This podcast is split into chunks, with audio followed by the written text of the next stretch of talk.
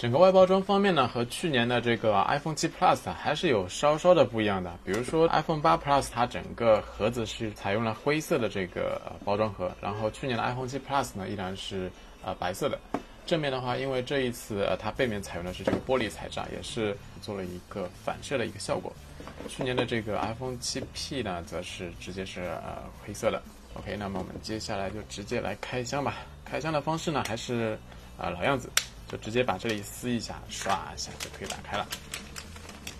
大米这台购买的是呃深空灰的颜色，因为今年啊苹果八以及八 Plus 其实总共就三个颜色，一个是银色，一个是金色，还有深空灰。啊，金色呢其实比较适合这个女生使用，而且今年看的话，这个金色其实啊看着还是比较不错的。然后啊，因为之前已经有许多有关于这个金色的开箱了，所以说大米这台啊这个今天就来看一下这灰色版本到底长啥样。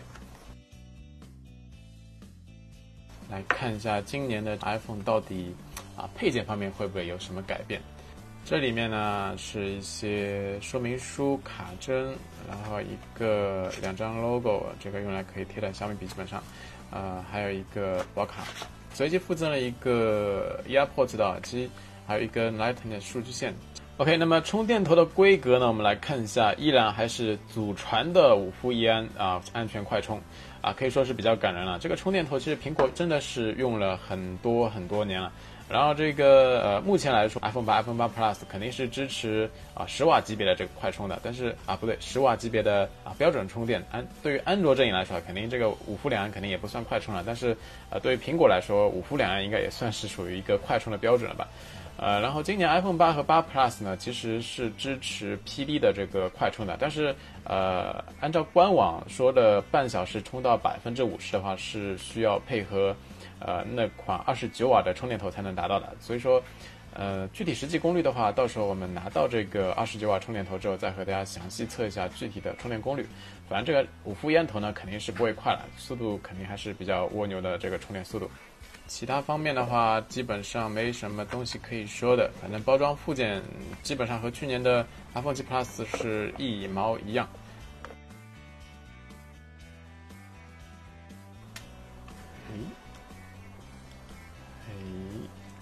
OK，那么这就是传说中的 iPhone 八 Plus 啊，大家觉得怎么样呢？啊，我们来看一下它和去年 iPhone 七 Plus 之间到底有哪些外观上面的区别啊？啊，首先正面呢基本上是一毛一样啊，比如说这个听筒部分，然后是前置摄像头，还有顶部的这个光线距离感应器啊，两个布局呢也是完全相同的。Home 键呢也都是呃非机械结构的，都是不可按压的。左边是麦克风，右边是这个扬声器，反正。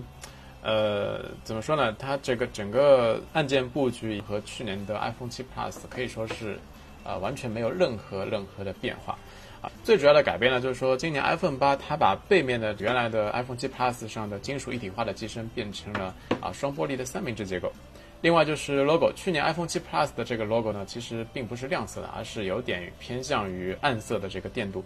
而今年的 iPhone 八 Plus 呢，它黑色版本也是呃跟。银色啊，或者说跟那个啊金色一样，也是做了一个亮色的这个苹果的 logo。啊，还有一个区别呢，就是呃今年的 iPhone 八 Plus 啊，它整个背面其实啊应该是做了算是比较简洁的，因为啊大家去看平常一一款正常的手机，它在下面啊，比如说 logo 下面都会有一行小字说啊，比如说 designed by 什么什么什么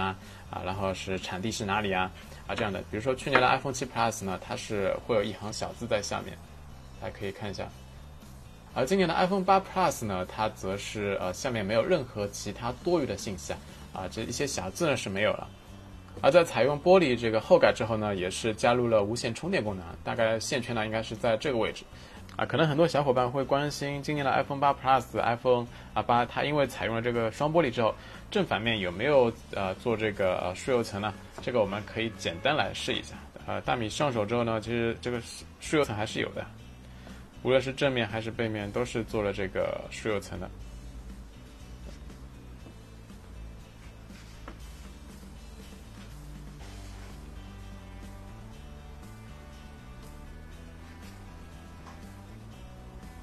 啊，总的来说啊，今年 iPhone 八 Plus 和 iPhone 七 Plus 一对比呢，反正你啊，乍眼一看，两者基本上是同一个模子里面刻出来的。啊，但是啊，主要的区别就是说它背面一个是金属，一个是玻璃，光泽度上呢看起来会有些差。啊，但大米个人来说啊，感觉还是 iPhone 7 Plus 这个磨砂质感呢，啊，整体质感看上去更好。而这个啊玻璃版本，我觉得今年的金色啊相对来说看起来会呃比较特别一点。然后灰色版本其实啊怎么说呢，看着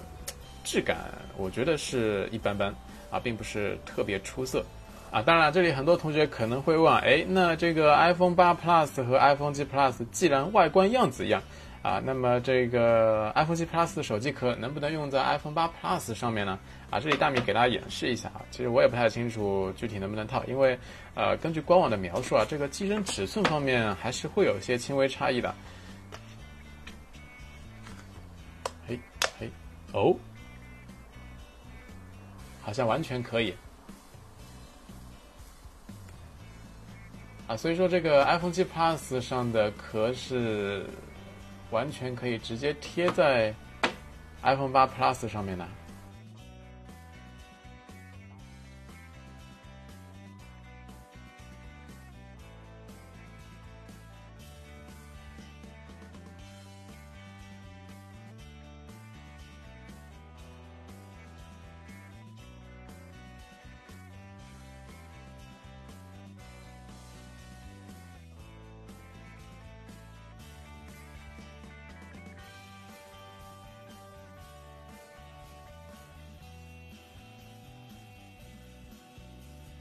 啊，在设置过程中呢，它会有一个 True Tone 的这个显示设置选项，也就是说，呃，iPhone 8 Plus 以及 iPhone 8呢，今年新增了一个啊，根据环境光自动调整屏幕显示效果的这个传感器，啊，所以说如果你开启的话，它就是说会根据你当前环境的光线来调整屏幕的显示效果，啊，如果不显示的话，它还是啊传统的根据啊直接屏幕自己设定的一个啊显示的色温啊，然后一个啊显示的呃色彩模式啊进行这个显示。开机之后，系统默认搭载的系统版本是 iOS 十一，然后这个六十四 GB 版本实际的可用容量是五十四点七九 GB。呃，iOS 十一的话，整个交互动画还是和 iOS 十有比较明显的区别，比如说从顶部下拉的话，它整个啊界面是完全不一样的，然后向上滑动的这个快捷工具栏也是有明显差异的。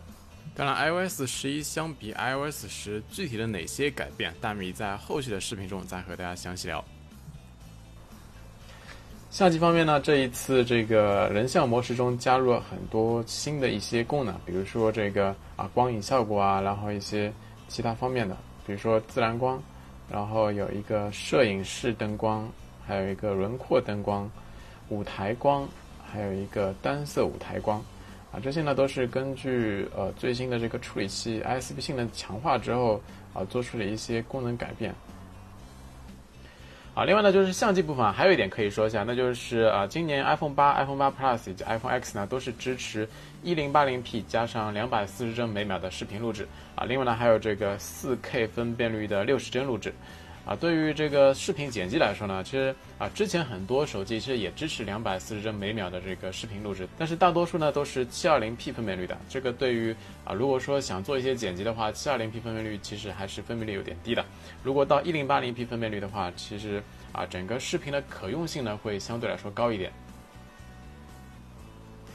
啊，等下呢，我们可以来看一下一个实拍的一零八零 P 分辨率下的两百四十帧视频的录制。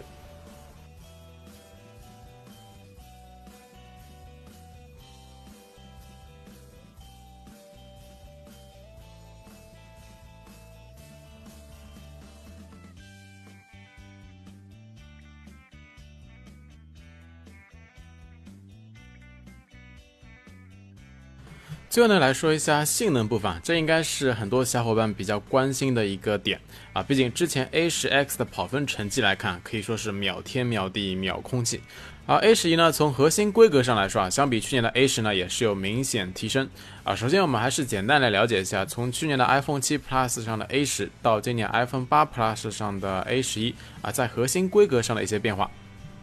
去年的 A 十呢，采用的是二加二的大小四核啊，两个能效核心，两个性能核心。GPU 呢，则是来自于 IMG 公司的 PowerVR 7T XP 系列。而今年 A 十一呢，虽然也是大小核心的设计啊，但是小核心升级到了四核，大核不变，依然是两个核心。但是去年 A 十的四个核心并不像主流的安卓阵营处理器那样可以大小核同时全开，A 十呢只能够根据复杂开小核心，或者说只开大核心。而今年 A 十一呢，则是改进了这一点，四个小核心和两个大核心呢可以同时全开运行，所以理论上多核性能呢会大幅增加。而 GPU 呢，则是来自于苹果首款自主研发的处理器啊，在短短一年时间里啊，搞出这个自主研发的 GPU 啊，苹果在 SOC 的自研架构方面呢，可以说是比较给力的。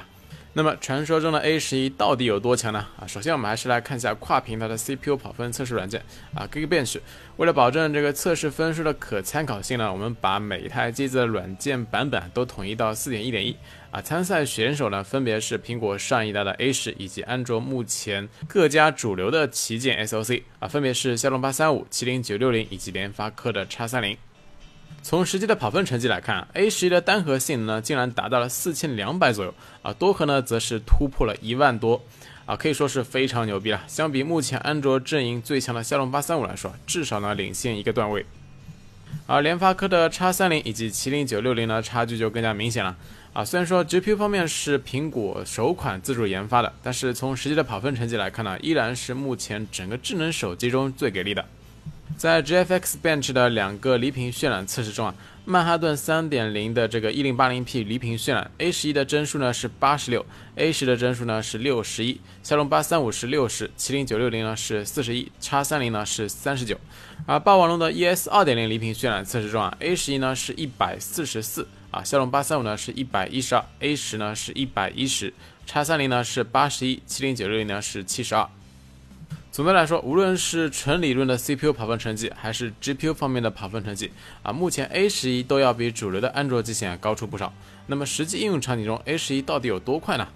日常的 APP 打开速度方面呢，对比骁龙八三五和 A 十这个 iPhone 七 Plus 来说啊，其实没有跑分差距来的那么明显。毕竟这个处理器性能再强大，也抵不过 APP 前置的三秒广告。但是更强的处理器性能呢，在长时间的使用过程中啊，肯定会拥有更持久的性能表现。啊，游戏方面呢，我们先来看一下热门手游《王者荣耀》啊，这里遇到了一件比较尴尬的事情啊，那就是即便是 A 十一的游戏性能再强啊，最高帧率呢，目前依然只有三十帧，因为天美这边呢，暂时还没有实现对 iPhone 八以及 iPhone 八 Plus 的高帧率的支持。而像 NBA 2K17 以及崩坏三之下，A 十一呢基本都可以满帧运行啊，并且这里有一点可以明显感知，那就是 A 十一在玩一些大型 3D 游戏的时候呢，啊机身的发热情况相比之前的 iPhone 7 Plus 啊有明显改善啊，这一点呢应该是十纳米工艺带来的一个比较大的改变吧。